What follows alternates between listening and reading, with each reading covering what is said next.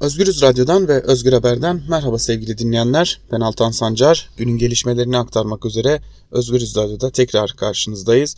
Önemli bir haberle başlayalım. Aslında AKP'deki çözülmenin kamuya nasıl yansıdığına dair bir haberle başlayalım.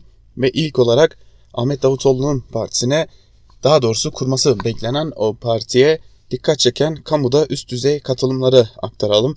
AKP'den istifa eden eski Başbakan Ahmet Davutoğlu'nun yeni partisinin birkaç hafta içinde kurulması beklenirken halen kamuda üst düzeyde görev yapmakta olan bazı isimlerin partide yer alacağı ileri sürüldü. Bazı isimler gerçekten dikkat çekici. Reuters'a konuşan parti kurma çalışmalarına yakın bir yetkilinin daha önce siyasette yer almış bazı isimlerin yanı sıra halen kamuda üst düzeyde görev yapmakta olan bazı isimlerin de partide görev alacak dediği ifade edildi. Parti kurma çalışmalarına yakın bir yetkili Davutoğlu'nun kuracağı yeni partinin birkaç hafta içinde İçişleri Bakanlığı'na dilekçe verilerek resmen kurulmasını bekliyor. Artık yeni partiye dair son rütuşlar yapılıyor. 2020'ye kalması söz konusu değil. Şu anda Ankara'da genel merkez ve İstanbul'da il başkanlığı binaları dahi tutuldu dediği belirtiliyor. Yeni parti çalışmalarının başlamasının ardından disiplin kuruluna sevk edilen Davutoğlu Eylül ayında AKP'den istifa etmişti. AKP'den ayrılan bir diğer isim olan Başbakan eski yardımcısı Ali Babacan'ın da yıl sonuna kadar ayrı bir parti kuracağı açıklanmıştı. Yeni parti için tüzük ve program çalışmaları son aşamaya geldi. Kısa sürede mevzuata dair altyapıya son şekil verilecek diyen yetkili kurucular kurulu büyük oranda hazır halde. Daha önce siyasette yer almış bazı isimlerin yanı sıra halen kamuda üst düzey görev yapmakta olan bazı isimler de partide yer alacak diyor. Yine aynı isim Türkiye'deki sorunlu olarak görülen bazı alanlarda arayış içinde olunduğunda listeyle birlikte görülecek deniyor. Babacan'ın kuracağı partiyle ortak hareket edilmesi konusunda alan daraldı. Çünkü iki tarafta kendi çizgisinde yürüyor. Ortak parti olmasının birçok faydası olacaktı elbet. Ancak bu konuda hiçbir irade oluşmadığı şeklinde de uzun zamandır tartışılan birlikte hareket edecekler mi sorusunun da bir yerde cevabı tekrar verilmiş oluyor ki kaldı ki geçtiğimiz günlerde Ali Babacan da Fatih Altaylı'nın programına konuk olmuştu Teke Tek programında ve orada da birlikte hareket etmenin mümkün olmayacağını neredeyse üzerine basa basa vurgulamıştı. Geçelim bir diğer habere Cumhuriyet Halk Partisi'nden dikkat çeken bir açıklama var. O açıklamayı da sizlerle paylaşalım. AKP'li Cumhurbaşkanı Erdoğan'ın İstanbul ve Ankara Büyükşehir Belediyeleri konusundaki açıklamalarına yanıt veren CHP Genel Başkan Yardımcısı Seyit Torun, saray istiyor ki oraları da ben yöneteyim. Kendi yönetemediği yerlere de mobbing uyguluyor. Ya kayyum atıyor ya da mobbing uyguluyor şeklinde konuştu ve sözlerini şöyle sürdürdü. Tamamı bir algı yönetimi. Sonuçta kuraklık Türkiye'nin içinde bulunduğu bir durum ama İstanbul'un şu anda su sorunu yok. Bu kuraklık devam eder. Olağanüstü bir iklim yaşarız. Tehdit unsuru oluşur mu? Oluşabilir. Ama şu anda İstanbul'un bir su sorunu yok. Oluşmuş yakın zamanda da yok. Olmaması için de şu anda zaten bir sürü çözüm önerileri, bir sürü tedbirler geliştiriliyor, oluşturuluyor. Tamamen belediyelerimizi başarısız gösterme algısı. Cumhurbaşkanlığı makamında oturan bir kişiye yakışmıyor. Böyle belediyelerle uğraşmak, arsa ile uğraşmak, arazi ile uğraşmak yakışmıyor. Saray eğer belediyeleri de yönetmek istiyorsa hepsini kaldırsın ortalıktan, tamamını saraya bağlasın. Ama bunlar seçilmiş insanlar. Bunlar halkın iradesiyle göreve gelmiş insanlar. Bütçeleri ayrı, hizmetleri ayrı, kanunla yasal sorumlulukları belli ama şimdi saray istiyor ki oraları da ben yöneteyim şeklinde konuştu ki zaten Cumhurbaşkanlığının daha doğrusu AKP'nin de bütün belediyeleri kendine bağlama belki de belediye başkanlarını kendisinin atama gibi bir arzusunun olduğunu uzun zamandır biliyoruz. Ceren Damar davasıyla devam edelim. Önemli bir haber bu da.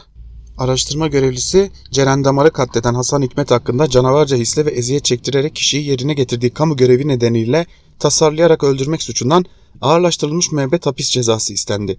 Çankaya Üniversitesi Hukuk Fakültesi araştırma görevlisi Ceren Damar Şenel'i öldüren Hasan İsmail Hikmet hakkında ağırlaştırılmış müebbet hapis sistemiyle açılan davanın ikinci duruşması görüldü. Ankara 33. Ağır Ceza Mahkemesi'nde duruşmaya tutuklu sanık Hasan İsmail Hikmet ile Ceren Damar'ın annesi Feyzan, babası Mustafa, kız kardeşi Selin Damar, eşi Levent Şenel ve müdahil olarak Çankaya Üniversitesi'nin avukatı katıldı. Duruşmayı Çankaya Üniversitesi öğretim üyeleri ve öğrencileriyle kadın meclisleri, Ankara Kadın Platformu üyelerinin de aralarında bulunduğu kalabalık bir grup takip etti.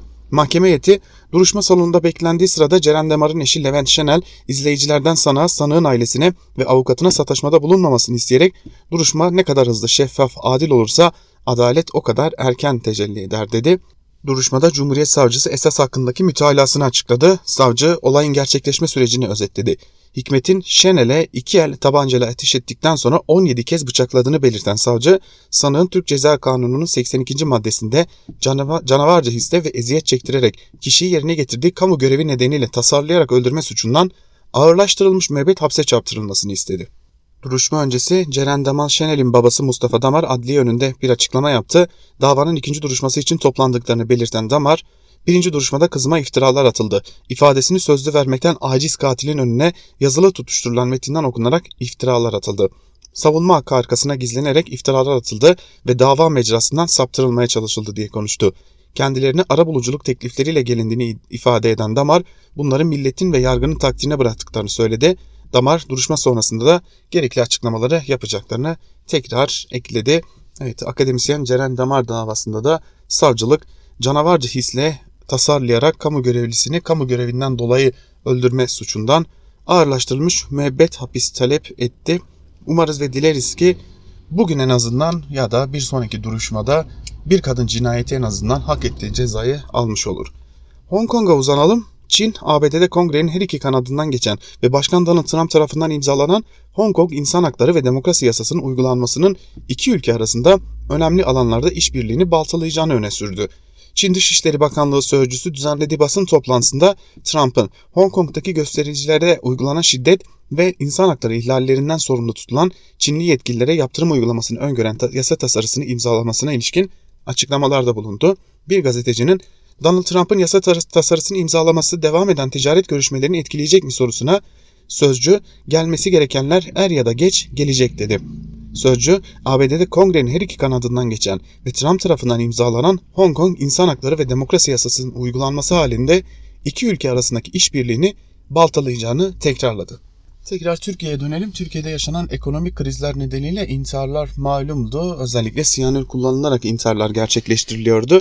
Çevre ve Şehircilik Bakanlığı'nın yönetmelik değişikliğiyle halka piyasa ve internet ortamında siyanür bileşkenlerini içeren maddelerin satışı yasaklandı. Resmi gazetede yayınlanan kimyasalların kaydı değerlendirilmesi izni ve kısıtlanması hakkında yönetmelikte değişiklik yapılmasına dair yönetmeliğe göre siyanürlü bileşikler olarak adlandırılan hidrojen siyanür, hidrosiyanik, asit kalsiyum siyanür, kadmiyum siyanür, diciva siyanür oksit, sodyum siyanür, bakır siyanür, potasyum siyanür ve çinko, siyanürün satışına ilişkin yeni düzenlemeler yapıldı. Bu kapsamda siyanür bileşikleri halka satış amacıyla piyasaya arz edilemeyecek, internetten veya herhangi bir elektronik ortamda halka satılamayacak. Ayrıca tedarikçi firma, firmalar yönetmeliğin yürürlüğe girdiği tarihten bir ay sonra bu tür bileşikleri piyasaya arz etmeden önce ambalajlarında açık, okunabilir, silinemeyecek şekilde yalnız profesyonel ve endüstriyel kullanım içindir ifadesinin yer almasını da sağlayacak. Şimdi Türkiye'de ekonomik kriz nedeniyle intiharlar yaşanıyordu ve bu intiharların bir bölümü de e, bu siyanürlerle yaşanıyordu.